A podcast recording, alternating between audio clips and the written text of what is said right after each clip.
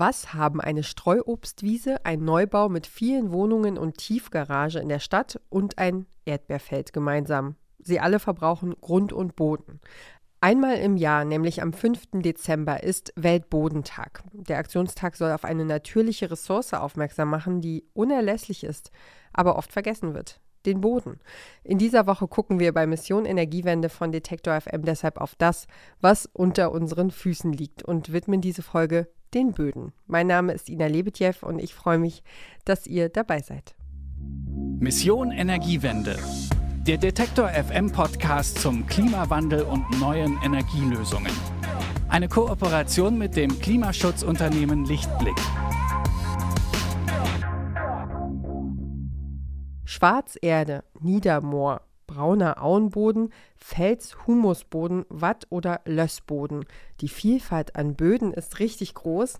Was sie alles leisten, warum sie so wichtig sind fürs Klima und wie wir sie besser schützen können, darüber wollen wir jetzt reden. Und diesen Fragen ist im wahrsten Sinne des Wortes meine Kollegin Alea Rentmeister nachgegangen. Sie hat das Thema für uns recherchiert. Hallo Alea. Hi Ina. Ja, vielleicht frage ich dich als erstes mal, woran denkst du denn, wenn du an Böden denkst?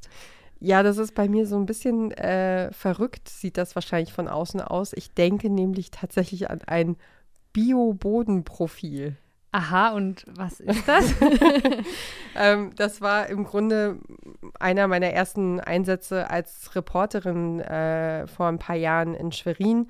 Und äh, da gibt es einen Biohof und dort haben sie zum ersten Mal ein, ein solches Bodenprofil angelegt. Das heißt, sie haben äh, ein großes Loch gegraben im Grunde und dann, äh, wie, wie, man, wie, man, wie man es kennt vom Spaten, wenn man sozusagen einmal mit dem Spaten rein und so ein Stück Boden rausholt. Mhm. Und das hatten die aber auf 1,50 Meter Tiefe, sodass man quasi alle Schichten dieses Bodens sich angucken konnte. Es war oh, also sehr, cool, sehr interessant. Krass. Und das haben sie dann auch noch geschafft, irgendwie so zu äh, mit so einer Lackschicht ähm, haltbar zu machen, sodass sie quasi sich das jetzt in den Bioladen gehängt haben, wie, wie super ihr Boden aussieht. Also es ist ein Bioboden vom Feld äh, gewesen und, äh, und da konnte man dann sozusagen alle Schichten sehen, äh, wo welche Regenwürmer liegen und wie hell und dunkel es in unterschiedlichen Bodenschichten ist.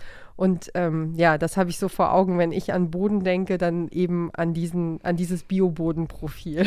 Krass, ja, da hat man dann irgendwie Kunst und Wissenschaft in einem anscheinend. Schon, ja, das war, war schon auf, auf jeden Fall ein Hingucker. Und wie ist es bei dir? Was kommt dir in den Sinn, wenn wir über Böden anfangen zu sprechen?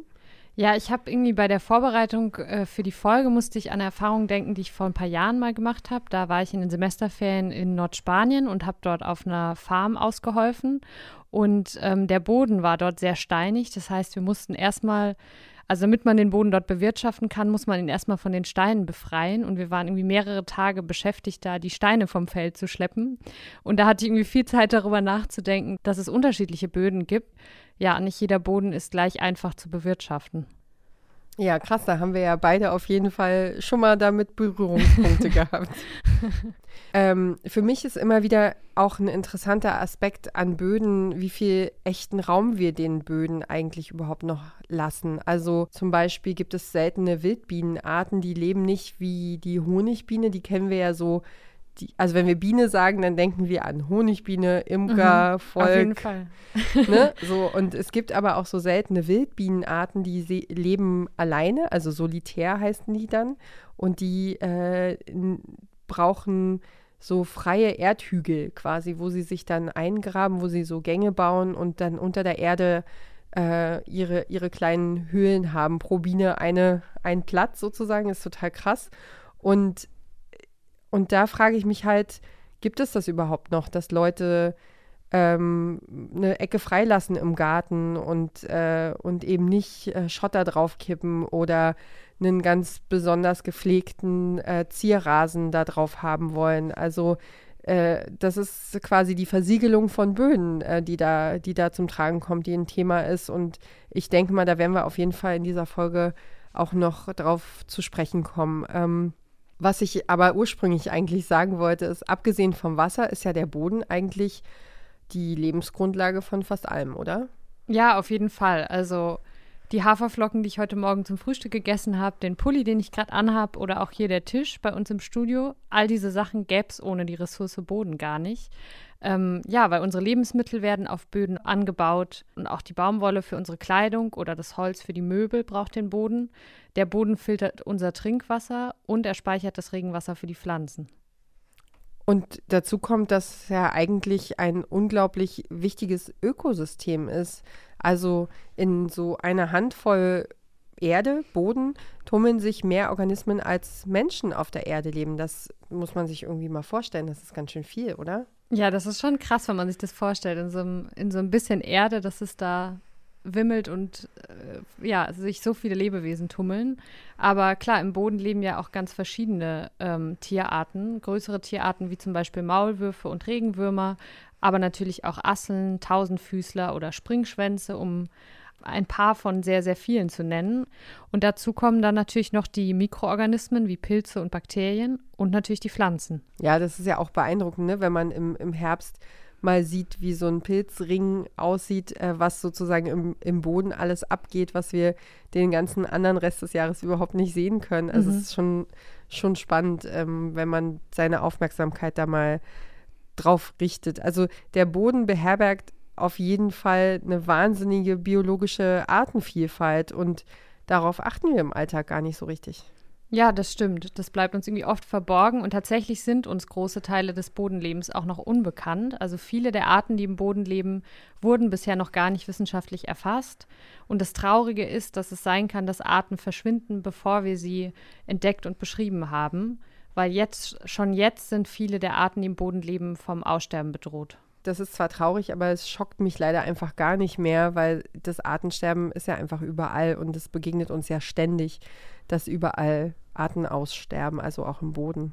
Ja, das stimmt. Also es ist leider nicht überraschend, aber es ist trotzdem sehr traurig. Und ähm, ja, Schuld daran ist unter anderem eben eine zu intensive Nutzung des Bodens und der Einsatz von Pestiziden. Darauf weisen Experten und Expertinnen ja schon seit Jahren immer wieder hin.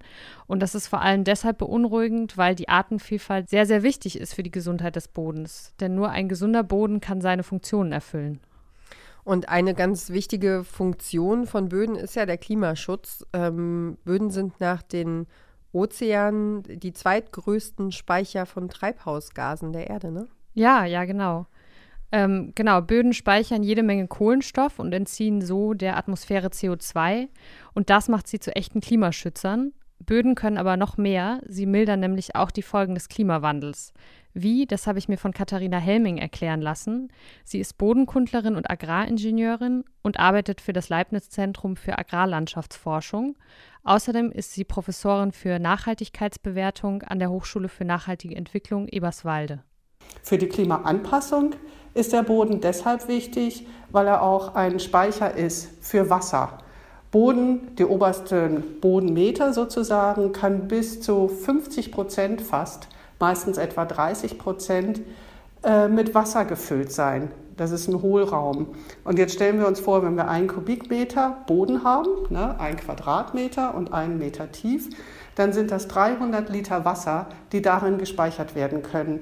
Das ist bei uns in Deutschland fast die Hälfte des gesamten Jahresniederschlags. Und gut gepflegte Böden können mehr Wasser speichern und dieses Wasser kann dann langsam an die Pflanze abgegeben werden, sodass auch in Trockenperioden, wenn es lange nicht regnet, und das ist ja das, was uns im Klimawandel immer stärker bevorsteht, dass dann auch die Pflanzen mit Wasser versorgt werden können. Gleichzeitig sind es auch Starkniederschläge, die ja im Klimawandel immer häufiger kommen. Das haben wir auch oft erlebt, nach langen Trockenperioden dann Wahnsinnsniederschläge plötzlich. Und auch hier ist ein gut gepflegter Boden in der Lage, dann dieses Wasser aufzunehmen, sodass es nicht zu Überflutungen kommt und nicht zu Hochwasser kommt. Und somit kann man eigentlich sagen, dass der Boden für die Landwirtschaft eigentlich die beste Versicherung gegen die Folgen des Klimawandels ist. Ein gut gepflegter Boden. Ja, wir haben jetzt gerade schon gehört, damit ein Boden diese Funktion erfüllen kann, muss es ihm gut gehen. Und dafür ist es sehr wichtig, dass wir die Böden schützen. Denn Böden sind eine endliche Ressource, hat mir die Bodenexpertin Maike Grosse erklärt. Der Boden ist ein komplexes System und Medium, was sich in unglaublich langer Zeit sehr langsam bildet und ist deswegen auch eine endliche Ressource. Also wenn Boden erschöpft ist, ist er nicht so leicht wiederherzustellen und zu regenerieren oder auch gar nicht wieder zu regenerieren. Jetzt sind ja etwa 60 bis 70 Prozent der Böden in Europa nicht gesund. Ähm, so heißt es in einem aktuellen Bericht der EU-Kommission. Und das ist wirklich eine erschreckende Zahl, besonders wenn man bedenkt, was wir gerade gehört haben. Also, dass die Ressource Boden endlich ist und dass wir ohne den Boden nicht leben können. Woran liegt es denn, dass so viele Böden in einem schlechten Zustand sind? Ja, du hast erstmal recht, das ist auf jeden Fall eine sehr alarmierende Zahl. Und ähm, dass es den Böden so schlecht geht, dafür gibt es mehrere Ursachen. Das wohl größte Problem für unsere Böden ist die sogenannte Versiegelung.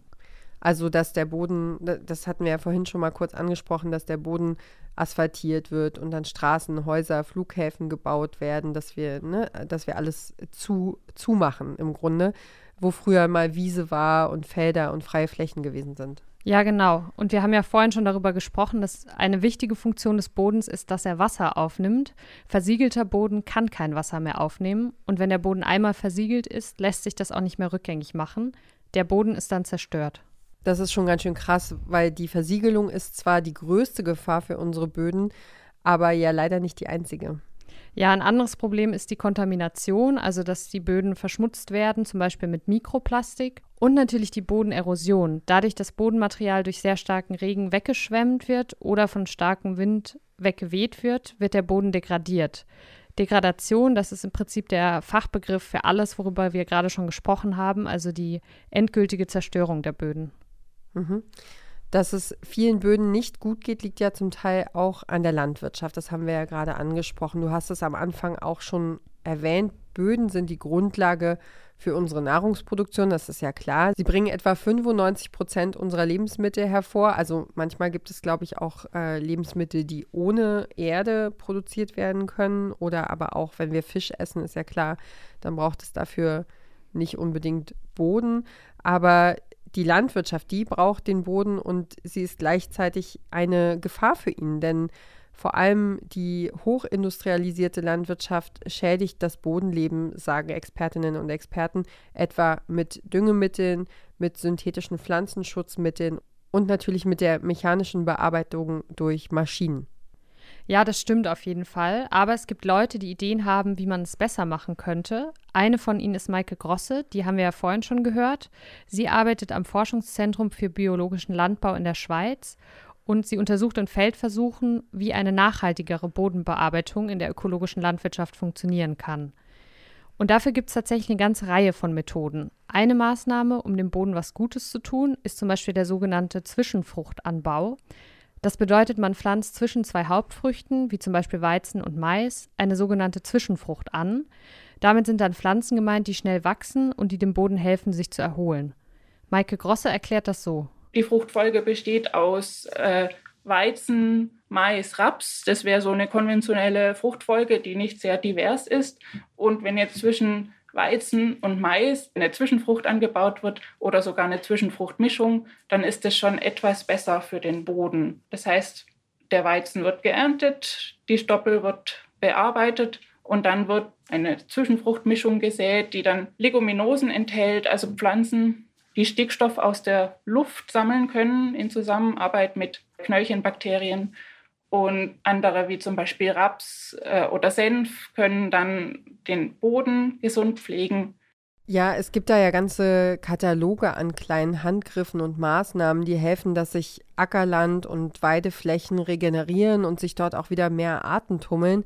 Und es macht auch einen Unterschied, wie der Boden bearbeitet wird, also nicht nur wann und wie oft, sondern auch mit welchen landwirtschaftlichen Geräten und Maschinen, mit welcher Intensität sozusagen. Ja, auf jeden Fall. Was mich ziemlich überrascht hat, das ist, dass das Gewicht der Maschinen bzw. der Fahrzeuge eine wichtige Rolle spielt. Zum Beispiel werden bei der Zuckerrübenernte oft sehr schwere Maschinen benutzt. Ja, das überrascht mich nicht so sehr. Da habe ich einen ganz kleinen Wissensvorsprung. Ich war nämlich schon in unterschiedlichen Situationen mit solchen Riesenmaschinen konfrontiert, unter anderem auf einem Rübenroder für eine Reportage. Das kann man sich gar nicht vorstellen, was für was was das für Ausmaße hat so ein Gefährt. Also es ist schon echt ganz schön riesig und dann kommen ja auch immer noch ein paar extra LKW dazu, äh, um um die Ernte zu transportieren. Also Rüben bleiben noch eine Weile auf dem Feld liegen meistens, aber jedenfalls ist da viel Betrieb sozusagen und, ähm, und es kommt viel zusammen auf dem, auf dem Feld. Und auch ähm, ein anderes Beispiel, das ich gesehen hatte, ist, wenn, äh, wenn es so Landschaftsschutzgebiete gibt, so halbnasse, wo, wo, der Wald so ein bisschen unter Wasser steht und so, dann ähm, müssen die ja auch so einmal im Jahr oder zweimal im Jahr so einmal kurz geschnitten werden, damit sich da alles wieder entwickeln kann und wachsen kann und sozusagen genug Raum ist. Mhm. Und das muss man ja auch mit Maschinen machen und da zählt wirklich jedes Kilo von, von diesen, äh, also die, die sehen genauso riesig aus, ähm, wiegen aber zum Teil nur halb so viel wie, wie andere Maschinen. Also es ist sehr, sehr beeindruckend. Und das absolute Extrem von, von dieser Situation ist auf jeden Fall, sind Arbeiten im Moor. Ach krass. Also ähm, wenn, ja, also da muss man ganz viel Erfahrung und Wissen mitbringen und vor allen Dingen leichtes Gerät, weil sonst der Bagger halt einfach wirklich im Moor absäuft und weg ist. Also und dann war es das. ja, ja, also der, und der ist dann halt auch, der geht da unter und dann ist er halt, also wie man es eben so aus den, aus den äh, Krimis kennt mit den Moorleichen, so, das kann man auch mit einem Bagger machen. Gruselig, okay, das heißt, jedes Kilo weniger ist da gut. Auf jeden Fall. Also da braucht es viel, viel Erfahrung und viel ähm, Wissen, ähm, welche Maschine wohin passt auch. Ja, ja, auf jeden Fall. Ja, Maike Grosser hat mir erklärt, dass eben durch zu hohes Gewicht von Maschinen Verdichtungen entstehen können. Das heißt, wenn beim Befahren zu viel Druck auf den Boden ausgeübt wird, dann werden die Poren im Boden eingeengt und die sind aber super wichtig, zum Beispiel damit das Wasser gespeichert werden kann. Für die klassische Landwirtschaft bedeutet das, dass leichtere Maschinen sinnvoll wären. Und, sagt Maike Grosse, man sollte den Boden nur bearbeiten, wenn er tragfähig ist und nicht zu nass. Aber die LandwirtInnen stehen oft unter Zeitdruck und bearbeiten den Boden dann trotzdem, auch wenn er zum Beispiel eigentlich zu nass ist. Vielleicht hilft es auch nochmal, dass wir ganz kurz darüber sprechen, wie sich die Maschinen in der Landwirtschaft in den vergangenen Jahrzehnten entwickelt und professionalisiert haben. Also wenn man mit ähm, Bauern und Bäuerinnen darüber spricht, ähm, dann ärgern die sich ganz oft darüber, dass wir, die nichts vom Fach verstehen, so ein heile Welt-Landwirtschaftsbild haben und uns eigentlich wünschen, dass die zurückgehen zur Mistgabel und zur Forke, während wir ja quasi äh, mit Handy und, und Co. so im Alltag voll Hightech unterwegs sind. Und dabei ist es ja auf dem Feld im Grunde ganz, ganz genauso. Also ähm, zum Beispiel beim Düngen, ja. Äh, die Maschinen sind ganz klar darauf ausgerichtet, mit GPS auf, im Grunde fast auf den Halm genau zu gucken, okay, hier brauchen wir ein bisschen mehr ähm, Düngemittel, äh, einen 20 Zentimeter weiter brauchen wir ein bisschen weniger. Und ähm, also es ist wirklich ganz genau ausgerichtet. Und ähm, ein Beispiel, das, äh, das ich total, das mir total im Gedächtnis geblieben ist, äh, bei dem Thema sind die Lärchenfenster. Hast du schon mal von Lärchenfenstern gehört? Nee, noch nie. Was ist das denn? Also, äh, du musst dir vorstellen, Früher waren die Maschinen eben überhaupt nicht so genau, wie sie heute sind. Und das heißt, sie haben auch ab und zu mal Fehler gemacht. Und dann waren auf so einem großen Feld, Weizenfeld zum Beispiel, auch mal einfach ein paar Lücken. Also da ist die Saat nicht hingekommen und dann gab es halt ein Loch im Feld. So. Und dann ist man da eben drumherum gefahren und fertig. So. Mhm. Und diese, diese Löcher waren wichtig für die Bodenbrüter, für die Lärchen zum Beispiel, die Feldlerche. Die brütet genau da, mitten im Feld, auf, auf offener Fläche und, und hat da ihr Nest. Und, ähm, und je perfekter, je besser, je professioneller die Maschinen wurden, also mit diesem Zentimeter genau, jeder Halm sitzt und alles passt. Es waren einfach durchgehende Feldflächen, keine Fehler mehr, kein Platz mehr für die Feldlerche. Und dann haben die Bauern und Bäuerinnen zum Beispiel angefangen, Feldlärchenfenster zu installieren. Also sie haben sozusagen zwar hochtechnisiertes Gerät, aber mit Absicht Fehler eingebaut, also so ein 20 Quadratmeter Stück zum Beispiel, Platz gelassen, damit die Feldlerche trotz der GPS-genauen ähm, Bewirtschaftung wieder brüten kann. Ja, krass, wieder was gelernt. Ich hatte bis gerade noch nie was von, von Lärchenfenstern gehört. Ja, also es genau, ist auch ein, ich glaube auch ein Part in diesen Artenschutz-Umweltmaßnahmen-Katalogen, ähm, die es gibt, dass man, äh, dass man das machen kann. Okay, ja, super wichtig, dass man das auf dem Schirm hat und dass da nicht irgendwie der letzte Lebensraum auch noch zerstört wird von den Lerchen. Mhm. Ja. Ja, manchmal ist weniger tatsächlich mehr. Das gilt auch für die Bodenbearbeitung. Ein anderes Problem ist nämlich auch, dass viele LandwirtInnen ihre Felder pflügen.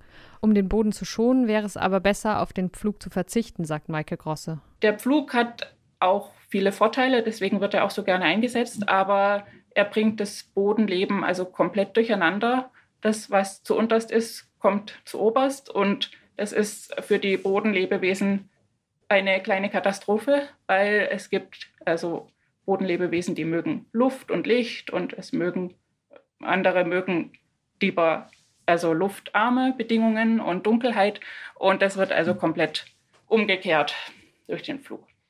Und ähm, wenn man das unterlässt, also nur die obersten 10 cm beispielsweise bearbeitet mit einem Grubau oder also auch ganz flach wendet, dann nennt man das reduzierte Bearbeitung und das hat viele Vorteile für das Bodenleben. Ganz kurz nochmal, ich verstehe schon, aber genau wusste ich es jetzt nicht, was ein grober ist und habe es einfach nochmal nachgeschlagen, ehrlich gesagt. Also für alle, die schon mal im Schulgarten ran mussten, im Garten ist das diese, diese Kralle ähm, mit so drei Zacken, die durchs Beet gezogen wird, damit Furchen entstehen, also um Samen reinzulegen zum Beispiel. Und dieses Gerät gibt es dann eben auch in groß als Maschine für die, für die Feldarbeit. Ja, gut, dass du es nochmal erklärt hast. Ich hatte so eine vage Vorstellung, aber ja. Genau, Maike Grosse sagt, dass zusätzlich auch technische Neuerungen helfen, die Böden schonender zu bearbeiten.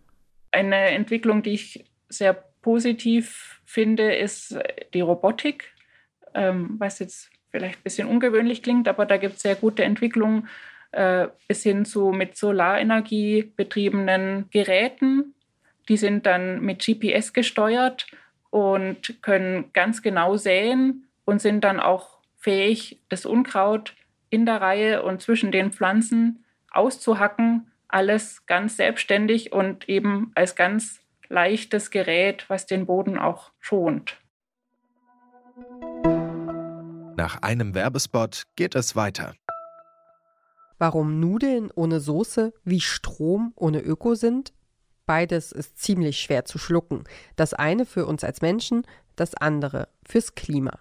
Deswegen gibt es bei Lichtblick 100% Ökostrom mit flexibler Laufzeit und bis zu 24 Monaten Preisgarantie, je nachdem, was euch wichtig ist. Klimaneutral wird so zum neuen Normal.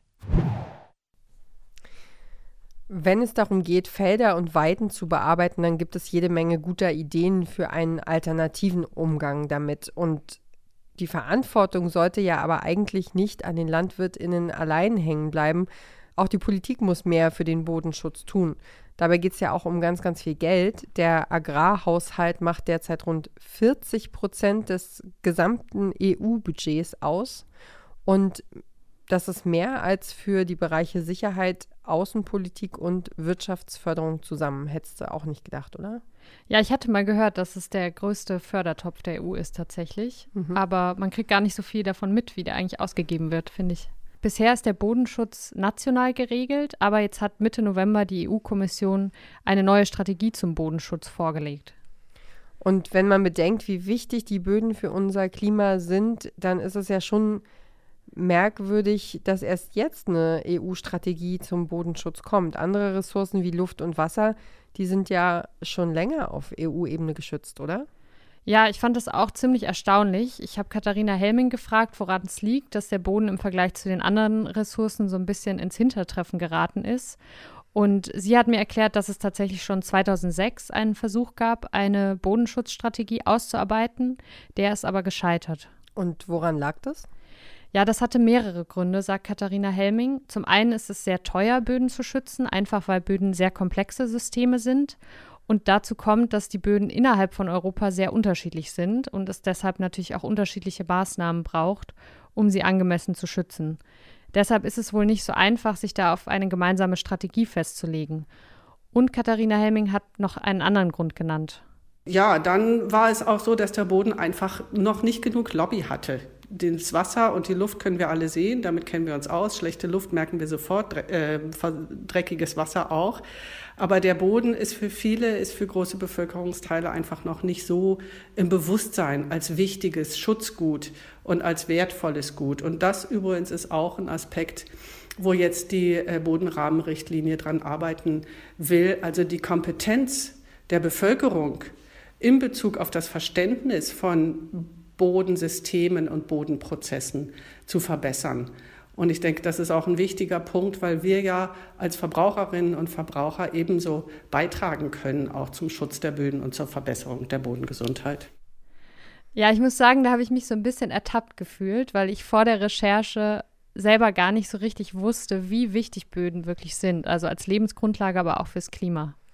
Ja, aber das geht uns ja im Grunde allen so oder vielen Menschen und das ist ja auch der Grund, warum wir das hier heute ähm, uns ausgesucht haben als Thema. Und immerhin scheint ja die EU-Kommission ja jetzt auf dem Schirm zu haben, dass wir dringend was für die Böden tun müssen. Mit der EU-Bodenschutzstrategie sollen bis 2050 alle Bodenökosysteme in Europa quasi gesund gemacht werden, also in einen besseren ökologischen Zustand versetzt werden, nehme ich mal an. Bis 2023 will die Kommission dafür ein Bodengesundheitsgesetz vorlegen. Und jetzt ist für mich die Frage, die Expertinnen und Experten, die BodenkundlerInnen wie Katharina Helming, wie bewerten die denn diese Strategie? Also Katharina Helming freut sich erstmal über die Tatsache, dass es jetzt endlich eine Strategie gibt, die Ressource Boden EU-weit zu schützen. Und sie hat die Vorschläge der EU-Kommission erstmal gelobt. Gut an dieser Bodenstrategie ist, dass es wirklich ein, die Kommission damit einen sehr holistischen Ansatz gewählt hat. Sie rückt den Boden und seine Funktionen ins Zentrum für die Umsetzung des Green Deal. Und das ist eine sehr gute Sache und versucht eben halt auch diese Bodengesundheit zu befördern, um Klimaneutralität äh, zu erzielen, um eben diesen Wahnsinnskohlenstoffspeicher, den der Boden bietet, ähm, zu nutzen. Gleichzeitig ähm, fördert sie mit der, äh, mit der Strategie auch die Klimaanpassung, verringert Versiegelung, ähm, fördert die Biodiversität und auch die Kreislaufwirtschaft, die bessere Zirkularität in der Landwirtschaft. Also sie greift sozusagen in alle anderen Politikbereiche mit ein und hat damit einen super holistischen Ansatz und einen systemischen Ansatz. Katharina Helming übt aber auch Kritik an der EU-Bodenstrategie. Sie findet nämlich, dass die Rolle, die die Landwirtschaft für die Degradation der Böden spielt, in der Strategie nicht genügend berücksichtigt wird. Ja, das ergibt Sinn, denn immerhin wird ja in Deutschland die Hälfte aller Flächen für die Landwirtschaft verbraucht. Ja, genau. Und genau deshalb müsste die Bodenstrategie, was die landwirtschaftliche Bearbeitung von Böden angeht, noch schärfer sein. Das sagt zumindest Katharina Helming. Und was genau meint sie mit noch schärfer? Ja, im Rahmen der gemeinsamen Agrarpolitik vergibt die EU ja Fördergelder, wie wir schon gesagt haben, an die europäischen LandwirtInnen und dabei wird der Großteil der Gelder nach Fläche vergeben. Das heißt, wer die größeren Felder hat, profitiert auch am meisten. Das war ja auch einer der Hauptkritikpunkte, dass sich das auch in der künftigen Agrarförderperiode von 2023 an kaum ändern wird.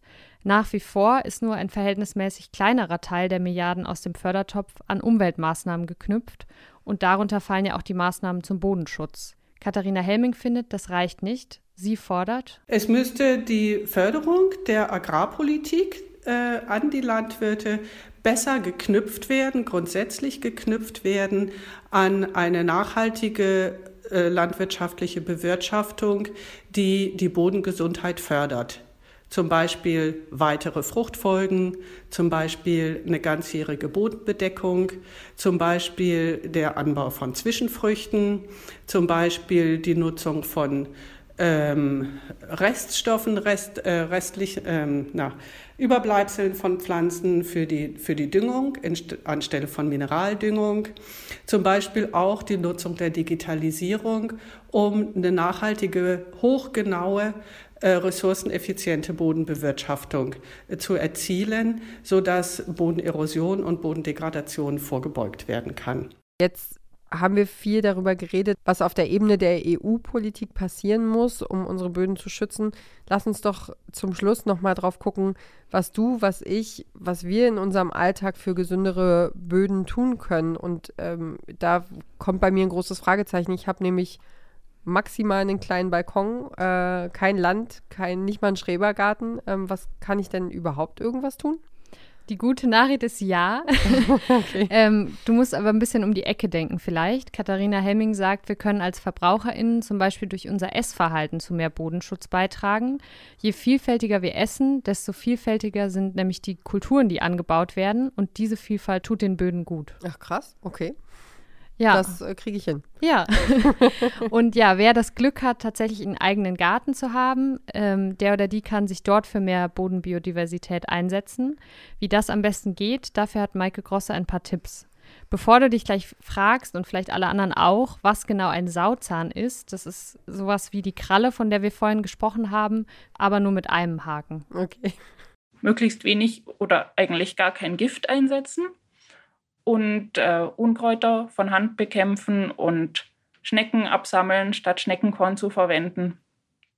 Vielleicht auch nicht unbedingt umgraben, sondern auch da eine reduzierte Bodenbearbeitung anwenden, also mit einem Sauzahn zum Beispiel durchgehen oder einfach hacken oberflächlich und auch Zwischenfrüchte anbauen. Das kann man genauso gut im Garten, ähm, zum Beispiel Facelia aussehen im Herbst oder wenn man es im Sommer schon aussät, dann kommt sie auch noch zum Blühen. Dann haben Bienen gegen Ende des Sommers noch Nahrung. Ja, vielfältige Pflanzen anbauen ist auch eine wichtige Maßnahme. Also ich habe jetzt auf jeden Fall Lust bekommen, mit den Fingern in der Erde zu graben. Und du? Ja, ich liebe das eigentlich auch sehr, wenn ich es nicht so oft machen muss und wenn es selbstbestimmt ist. Also als Kinder mussten wir immer mal den Gartenweg jäten. Das habe ich auf jeden Fall voll gehasst. ähm, aber gut, die Zeiten sind zum Glück vorbei. Als Kind habe ich es auch gehasst. Mittlerweile finde ich es eigentlich ganz meditativ, wenn man nicht dazu gezwungen wird. Das stimmt. Ähm, ich würde ganz gern noch auf einen Aspekt äh, zu sprechen kommen, der irgendwie sehr mit dem Thema Boden und Artenvielfalt zusammenhängt, den man aber gerne irgendwie übersieht oder nicht so auf dem Schirm hat. Äh, wie sieht es denn bei dir aus äh, in Sachen äh, Kenntnisse über Gartengeräte? Ähm, ziemlich schlecht, muss ich sagen. Also, ähm, warum ich das frage, ist, ich würde ganz gerne mit dir nochmal über äh, Laubsauger und Laubbläser sprechen. Fällt dir da irgendwas ein, was interessant sein könnte zu unserem Thema? Hm, also ich muss sofort an meine Oma denken, die immer ihren Hof Picobello haben will und notfalls dann auch äh, ja, den Blättern mit dem Sauger zu Leibe rückt. Aber ja, ich könnte mir denken, dass es für die Böden vielleicht nicht so eine tolle Sache ist. Naja, der Punkt ist, einerseits ist es laut, es, ähm, es ist ja auch motorisiert, das heißt, es, ähm, ja, also es macht die, macht die Luft schlechter an der Stelle. Und äh, ein Aspekt, den wir, glaube ich, nicht auf dem Schirm haben, ist, dass Laub ja eine, eine biologische Funktion hat und dass es voll ist mit Mikroorganismen und kleinen Tierchen. Und wenn wir das einfach so einsaugen, dann ist das alles weg. Also dann sind sozusagen alle kleinen Lebewesen, die eigentlich dafür da waren, diese Blätter zu zersetzen und sie zu neuer Erde zu machen, weg. Die sterben dann einfach. Ja, klar. Also ja. wenn sie eingesaugt ja. werden und weggeworfen in die, in die Biotonne klar. zum Beispiel, dann können sie dem, dem Boden, auf dem sie eben noch waren, also wenn du jetzt zum Beispiel irgendwie, keine Ahnung, im, bei uns die, die Beete im, im Hinterhof oder so, da ist dann halt nichts mehr. So. Wahnsinn. Und, und das, äh, ich glaube, das machen, also wir machen uns, wir hören, dass es laut ist, so und dass die, die Städte und Gemeinden, die arbeiten ja immer noch sehr stark so mit Laubbläsern und Laubsaugern, äh, weil es natürlich einfach äh, wahnsinnig anstrengend ist, mit, mit dem Rechen durchzugehen und das kann man ja auch keinem zumuten so. Mhm, ja. Aber das ist echt ein Thema, das wir, auf das wir nicht so richtig achten. Und ähm, deswegen, also ich würde echt empfehlen, diese Geräte auf jeden Fall links liegen zu lassen.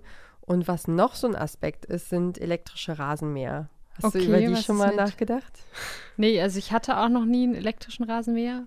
Also ich dachte immer sehr praktisch, aber ja, wahrscheinlich gibt es da auch einen Haken. Also erstmal ist es ja so, dass wenn man so ein, das, also der funktioniert ja auf so einer Art Netzbasis. Das heißt, man muss mhm. einmal äh, ich habe das in der, in der Familie halt irgendwann mal mitgekriegt, wie das so geht. Also du müsstest sozusagen entweder einmal den Garten komplett aufmachen, die Wiese also komplett runternehmen, mhm. dann dieses Netzgitter auslegen, soweit ich weiß, ähm, damit der sozusagen seinen Spuren folgen kann. Der braucht ja einen Weg, der mhm. geht ja nicht einfach über ganz normalen Rasen, sondern da muss ja was drunter sein, damit der mhm. gelenkt wird quasi. So, und dann ist es ja auch so, dass viele Leute den, so weil es so schön praktisch ist, auch nachts laufen lassen. So nach dem Motto, also so wie wenn man zu Hause den Staubsaugerroboter laufen lässt, wenn man nicht zu Hause ist, machen die Leute das nachts, weil sie sich denken, ja, ist doch, dann ist morgens der Rasen schön frisch. Steht man auf, alles schön Genau. schick. Und der Punkt ist, dass, äh, dass das hat jetzt mit der Bodenvielfalt nichts zu tun, aber die zerfetzen zum Beispiel kleine Igel, Oh nein. diese, diese Oh. Dinger. Ne? Also, und die sind nachts unterwegs, die sind nachtaktiv. Also, was wir tun, wie wir mit der, mit der Welt umgehen oder mit dem kleinen Stückchen Land, was wir haben, oder dem, dem Garten oder dem Hof oder ja, also das hat Auswirkungen. Und deswegen, je, je natürlicher und je einfacher wir es halten, also wir müssen weniger Geld ausgeben, wir müssen uns weniger kümmern. Natürlich muss man dann ab und zu mal irgendwie den Rechen nehmen, wenn man nicht ausrutschen will auf dem nassen Laub. Aber ja, also ich, ist mein Plädoyer äh, an dieser Stelle für, für gute Böden und für, für die Natur um uns rum, dass wir sie einfach ein bisschen mehr in Ruhe lassen. ja, ja, die Natur funktioniert eigentlich ziemlich gut, wenn wir uns nicht einmischen, ne? Ja, und, äh, und das im Großen wie im Kleinen. Also deswegen finde ich das ja eigentlich so interessant, dass wir, wir sprechen über die großen Klimaveränderungen, aber wir können echt irgendwie direkt vor der Haustür anfangen. Mhm. Also sogar, ne, also sogar im, im Hinterhof oder im Garten oder bei uns selbst. Ja, Ja. direkt. Direkt Genau. im Alltag. Ja, und dann sind wir, glaube ich, durch, ne? Dann haben wir alles besprochen von, Ich glaube auch. von den kleinsten Organismen bis zu den großen. Ähm, warum Böden so wichtig sind fürs Klima und wie wir sie besser schützen können, darüber hat meine Kollegin Alea Rentmeister mit Katharina Helming und Maike Grosse gesprochen. Vielen Dank für deine Recherche und das Gespräch heute. Sehr gerne, danke dir.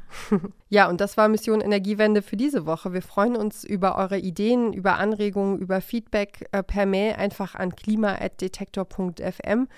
Und ich freue mich, wenn ihr auch nächste Woche wieder mit dabei seid, denn dann geht es bei uns um nachhaltige Mode. Da werde ich mich jetzt mal noch ein bisschen dahinter klemmen, damit ich auch ein paar Fakten mit an den Tisch bringe. Wir werden nämlich eine große Runde sein mit vielen unterschiedlichen Aspekten. Das wird also sehr, sehr spannend. Und dann sagen wir ganz gerne, abonniert doch unseren Podcast, wenn euch das gefällt, was wir hier so treiben. Und ähm, das geht überall da, wo ihr sonst auch Podcasts hört. Ähm, Herzen und liken und mitmachen. Und äh, wir freuen uns, wenn ihr euch mit einbringt. Also, ich bin Ina Lebetjew. Ich sage auch ganz herzlichen Dank fürs Zuhören diese Woche und bis zum nächsten Mal dann in der kommenden. Tschüss. Mission Energiewende. Der Detektor FM Podcast zum Klimawandel und neuen Energielösungen. Eine Kooperation mit dem Klimaschutzunternehmen Lichtblick.